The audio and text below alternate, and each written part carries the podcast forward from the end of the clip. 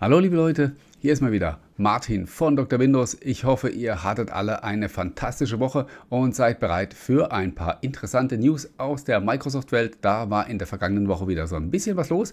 Microsoft hat ein Bekenntnis abgegeben zur HoloLens und zum Thema Mixed Reality. Es gibt spannende Neuigkeiten an der KI-Front. Google macht was ganz Überraschendes mit Chrome OS. Ähm, es gibt natürlich auch wieder Neues von der Activision-Übernahme und ganz zum Schluss habe ich dann noch eine Frage an euch zu einem aktuellen Problem, das einige Microsoft-Kunden betrifft. Ja, lasst uns loslegen mit dem ersten Thema. Ähm, die HoloLens hat ja mm, kein so ein dolles Jahr gehabt im, im, in 2022. Ihr habt das eventuell verfolgt. Alex, Kip, Alex Kipman, der Erfinder, Vater sozusagen der HoloLens, musste Microsoft verlassen. Man könnte auch sagen, er wurde gefeuert, nachdem es äh, da einige Beschwerden hauptsächlich äh, weiblicher Mitarbeiterinnen äh, über ihn gegeben hat. Ja, dieses Militärprojekt mit dem Pentagon, das kam auch nicht so recht voran. Die äh, Rückmeldungen waren eher so mau. Äh, dann hörte man, dass es wohl Pläne gegeben hat für eine HoloLens 3, die dann aber verworfen wurde. Und das hat sich dann eigentlich auch so nahtlos ins neue Jahr hineingezogen, nämlich als Microsoft äh, den Stellenabbau angekündigt hat, dass sie 10.000 Stellen reduzieren, ihre Belegschaft, hat man schnell gehört, dass auch das Mixed Reality Team und HoloLens, äh, dass die davon auch betroffen sind. Man hat zum Beispiel das ganze Team für das Mixed Reality Toolkit entlassen. Man hat Allspace VR geschlossen, so eine Art Social Media im, in der virtuellen Realität. Und ähm, ja, das Ganze stand anscheinend unter keinem so guten Stern und deswegen hat sich Microsoft wohl jetzt in der Pflicht gesehen, sich mal zu Wort zu melden und so ein Commitment abzugeben und zu sagen, hey, wir stehen weiterhin voll dahinter. Hm, haben sie gesagt, aber es ist auch gleichzeitig so ein bisschen, naja, wenn man so ein bisschen zwischen den Zeilen liest, was da drin steht, dann haben sie eigentlich im Wesentlichen auch nur aufgezählt, was sie machen. Also HoloLens 2 wird weiterhin produziert, kriegt weiterhin Updates, sie hätten äh, einige Projekte mit Kunden am Laufen, das ähm, das Pentagon-Projekt wurde auch erwähnt, ähm, dass man da jetzt eben gerade dabei ist, das Feedback zu sammeln und Verbesserungen vorzunehmen. Man hat ähm, selbst das von Microsoft eigentlich abgestoßene Mixed Reality Toolkit erwähnt und hat gemeint, das ist ja Open Source und das wird jetzt dann da in der Open Source Szene weiterleben. Hm, das Ganze hm, klang auch so ein bisschen vielleicht nach Durchhalteparole. Es klang für mich jetzt nicht nach einem wirklich überzeugten Statement, dass es da noch in die Vollen geht und dass wir da in Zukunft noch tolle Sachen erwarten können. Ähm, Vielleicht ist man da auch so ein bisschen historisch vorbelastet. Ich kann mich nämlich auch noch einen, an einen Zeitpunkt erinnern, äh, wo Microsoft gesagt hat, sie stehen voll hinter Windows Phone und danach hat es noch ungefähr drei, vier Monate gedauert und dann war das alles tot. Äh, das muss sich so in der Form natürlich nicht wiederholen, aber sowas hat man immer im Kopf. Also äh, wenn Microsoft sagt, sie stehen voll hinter einer Sache, dann denke ich immer an den Bundesliga-Verein, der sagt, wir stehen voll hinterm Trainer. Und ähm, ja, dann weiß man ja, wie das meistens ausgeht. Aber vielleicht ähm, bin ich an der Stelle auch wirklich ein bisschen gemein oder zu pessimistisch unterwegs. Warten wir einfach mal ab, wie äh, da das in Zukunft weitergeht. Und wenn da noch wirklich Dampf auf dem Kessel ist, dann wird ja da in naher Zukunft auch wieder irgendwas Spannendes passieren. Spannende Dinge passieren auf jeden Fall schon jetzt rund um das Thema KI. Ähm, ich finde es so ein bisschen witzig, weil äh, KI ist ja als solches äh, überhaupt keinen, überhaupt nichts Neues. Äh, ist ja ein Thema, an dem man schon seit Jahren, Jahrzehnten forscht. Und auch Microsoft trommelt schon jetzt seit ein paar Jahren für das Thema ähm, künstliche Intelligenz. Aber irgendwie hat man den Eindruck, dass so mit dem Jahreswechsel so eine Art Startschuss gefallen ist und äh, jetzt geht es so richtig in die Vollen. Ich habe euch letzte Woche davon erzählt, dass Microsoft viele Milliarden in das Unternehmen OpenAI investieren wird, wo sie vorher schon äh, viel Geld für gegeben haben. Und was vor drei, vier Wochen noch so erste vage Gerüchte waren, wird jetzt schon so richtig Realität, nämlich äh, ChatGPT, also der äh, Chatbot, der in aller Munde ist, ähm, wird jetzt so richtig in die Microsoft-Produkte integriert. Ähm, da gab es ein Gerücht, das in dieser Woche aufgewärmt wurde. Das ist also noch nicht offiziell, aber ich denke, man kann davon ausgehen, dass es so kommen wird, nämlich äh, dass äh, dieses Chat-GPT in die Bing-Suche integriert wird und zwar nicht mit der aktuellen Version, sondern in einer neuen Version 4, die vor allen Dingen sehr viel performanter dann sein soll. Hm. Wie das aussehen soll, diese Integration, da schweigen sich die Gerüchte noch so ein bisschen aus. Äh, ob das dann wirklich so ist, dass man da mit Bing reden muss oder ob man halt einfach in natürlicher Sprache Suchanfragen stellen kann und dann entsprechende Antworten bekommt. Ich denke, in die Richtung wird es laufen. Und ähm, Beobachter sprechen sogar schon davon, dass Microsoft mit Bing dann zu einem echten Herausforderer von äh, von Google werden könnte. Und wenn man sowas hört, vor allen Dingen hier im deutschsprachigen Raum, da denkt man, ja, ja, nee, ist klar, ja, äh, ganz bestimmt. Äh, Google ist natürlich der Platzhirsch und hat das quasi Monopol unter den Suchmaschinen und dass da irgendjemand auch nur so ein bisschen dran kratzt, scheint für uns irgendwie komplett unvorstellbar.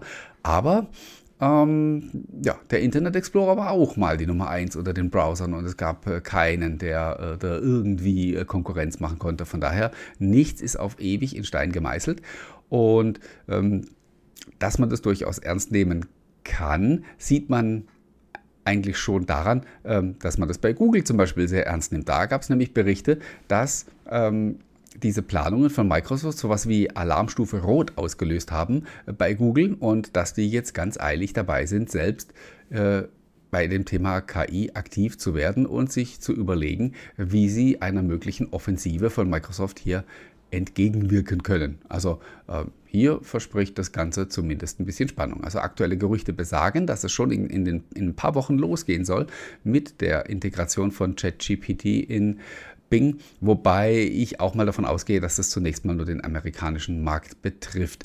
Ähm, ist wieder so ein Thema. Wenn man sich mit der Suchmaschine Bing über längere Zeit oder mit Microsoft ganz allgemein beschäftigt, weiß man, sehr viel ist immer US only, US first und kommt, wenn dann, wenn überhaupt, dann sehr viel später nach Deutschland und auch dann in wesentlich schlechterer Qualität. Das muss bei diesem Thema jetzt hier nicht so sein, denn es ist ja eine Technologie, die äh, erstmal gar nicht originär von Microsoft kommt, sondern von OpenAI entwickelt wurde.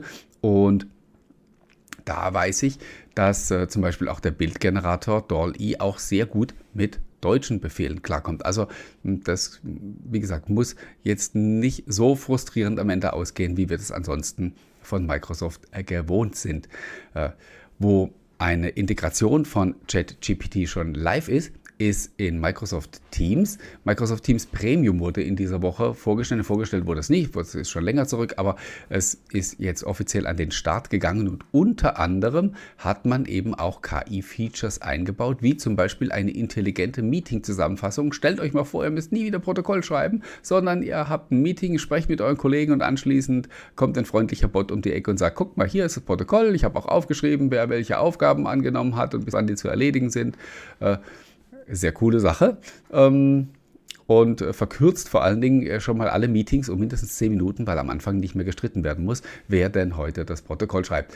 Äh, das ist nur eine dieser Funktionen, die da jetzt in, in Teams drin sind. Und ähm, ja, man muss da eigentlich schon kein Prophet mehr sein, um zu sehen, dass sich das in alle Microsoft-Produkte äh, auf alle Microsoft-Produkte ausdehnen wird. Und ich sehe es quasi schon vor mir, äh, wie im Herbst Windows 12 vorgestellt wird mit der Schlagzeile, das erste Windows, das vollständig auf künstlicher Intelligenz basiert oder irgendein so anderer Marketing-Schwachsinn. Aber sowas in der Art äh, wird passieren. Könnte ich schon jetzt fast drauf betten. Wir kommen zum nächsten Thema und reden über Widgets in Windows 11. Das ist ein sehr kontroverses Thema, denn ähm, in der aktuellen Form sind die Widgets noch nicht so wirklich hilfreich. Ähm, sie sind eigentlich in allererster Linie ein Schaufenster zu Microsofts News-Portal, das, wie ihr alle wisst, ganz schrecklich ist. Wenn man das nicht konfiguriert, dann ist das voll mit Promi-Klatsch und Clickbait und anderem Müll. Aber wenn man ähm, dieses News-Angebot ein bisschen erzieht und seine Präferenzen einstellt und auch so ein paar Quellen ausschließt und so weiter, dann ist es tatsächlich gut. Und äh, das ärgert mich vor allen Dingen, weil ich, ich nutze das selber tatsächlich und ärgere mich immer, wenn die Leute darüber schimpfen, weil ich weiß, das wäre nicht nötig, wenn Microsoft da an der Stelle ein bisschen mehr Wert vielleicht auch legen würde auf Qualität. Aber jetzt drifte ich vollkommen ab. Ähm, ich wollte über Widgets reden und darüber, dass da eben noch nicht so viel los war in Windows 11 und da kommt jetzt Bewegung rein durch die Drittanbieter äh, Widgets. Ich glaube, wir haben letzte Woche schon das besprochen, dass für den Facebook Messenger ein Widget zur Verfügung steht, nur für die Insider und auch nur für die Insider äh, ist jetzt eins für Spotify verfügbar und auch für diese Smartphone-Link-Integration von Microsoft, also ein hauseigenes Widget sozusagen, äh, wo man dann zum Beispiel die Benachrichtigung vom Smartphone äh, mit einem Klick auf das entsprechende, äh, also auf das Widgetboard, wenn sich das dann öffnet, äh, man die Benachrichtigung sehen kann. Und äh, man kriegt jetzt so langsam ein bisschen ein Gefühl, dass da wirklich was Nützliches draus werden kann. Und ähm, ich selbst schaue da auch ganz gespannt drauf, denn ich würde gerne für Dr. Windows ein solches Widget haben, mit dem wir euch dann äh, immer mit den aktuellsten News versorgen können. Nur leider ist es momentan so, dass man zwingend eine App haben muss, die dann eben so ein Widget äh, füttert.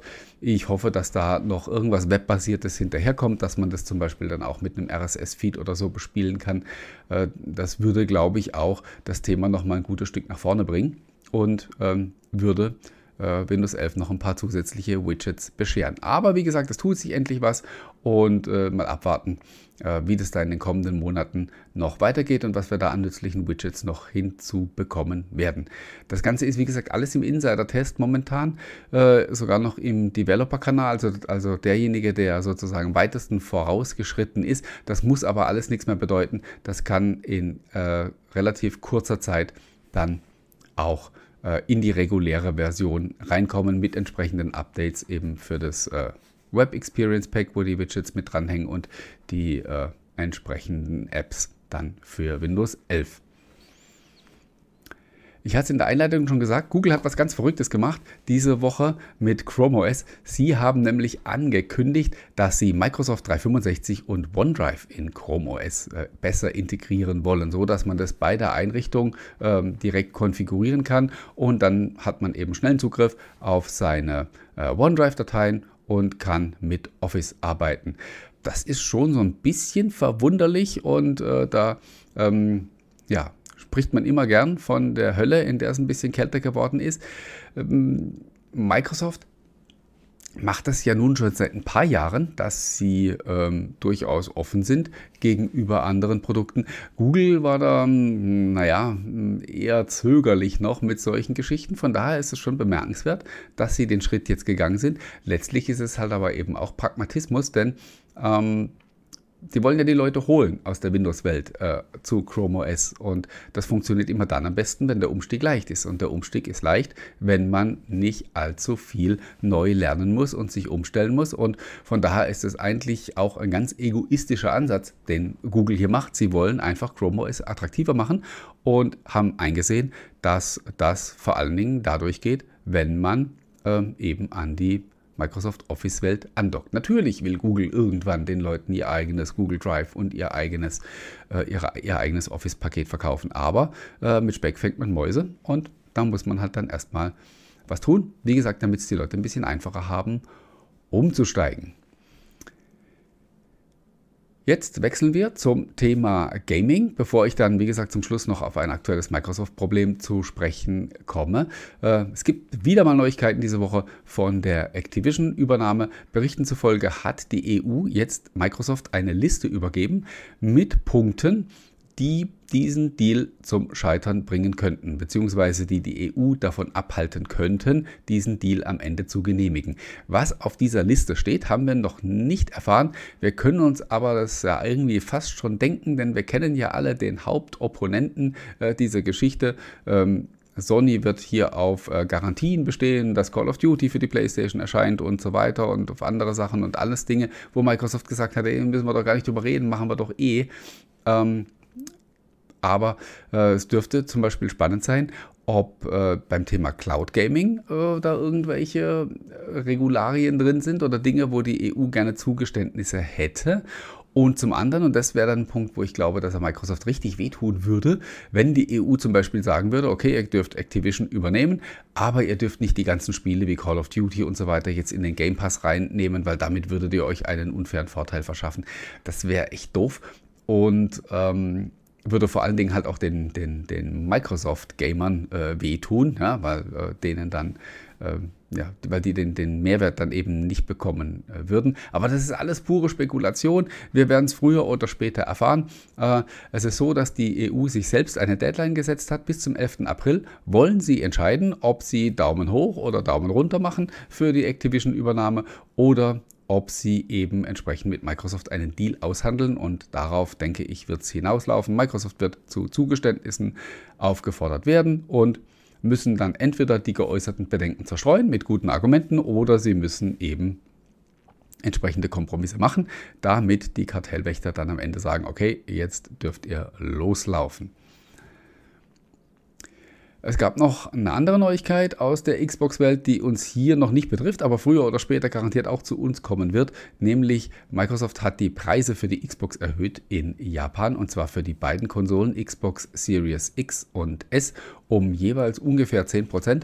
Und ähm, das ist natürlich ganz ordentlich, aber äh, ja, kann uns ja eigentlich schon gar nicht mehr schocken. Äh, solche Preissteigerungen sind wir ja quasi von allem äh, inzwischen beinahe gewöhnt.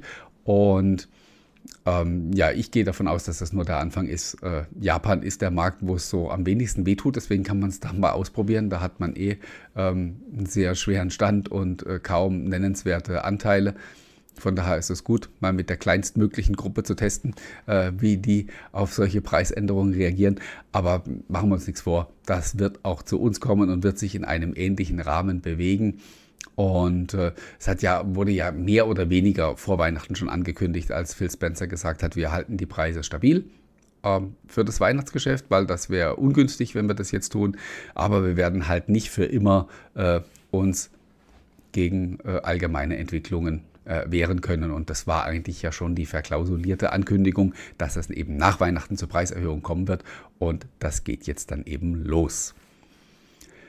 Damit sind wir mit den Neuigkeiten durch. Jetzt habe ich, wie gesagt, noch eine, mehr oder weniger eine Frage an euch, äh, nämlich es äh, erhalten zurzeit viele Leute E-Mails wo Ihnen angekündigt wird, dass Ihr Microsoft-Konto wegen Inaktivität geschlossen wird. Ich selbst habe auch so eine E-Mail bekommen an mein Microsoft-Konto, das ich täglich benutze. Es ist so, dass laut Richtlinie werden Konten, die länger als zwei Jahre nicht benutzt werden, äh, geschlossen und dann später werden dann auch die Daten gelöscht, die darin enthalten sind.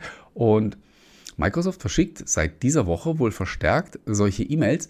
Ähm, ich weiß, was ihr jetzt alle denkt. Denkt, das ist ja bestimmt nicht echt, das ist bestimmt wieder irgendein so Phishing-Kram oder so. Aber ähm, als ich die E-Mail bekommen habe, habe ich das auch gedacht, habe die erstmal gelöscht. Dann habe ich mitbekommen, das betrifft noch ein paar Leute mehr. Dann habe ich die E-Mail wieder aus dem Papierkorb gefischt und habe mir die mal genauer angeguckt und konnte anhand der IP-Adresse und der Header und so weiter verifizieren, dass das Ding tatsächlich echt ist.